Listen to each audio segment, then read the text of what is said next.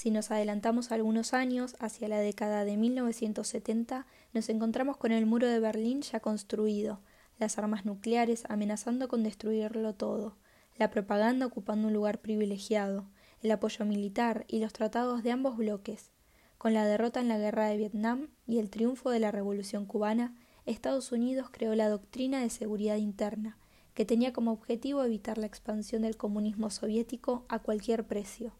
Así, se preocupó por el fortalecimiento de los ejércitos latinoamericanos y por difundir la doctrina de seguridad nacional interviniendo en la política de estos países, suministrando armas y dando apoyo a golpes de Estado para asegurar, valga la redundancia, la seguridad interna ante la expansión del peligro rojo.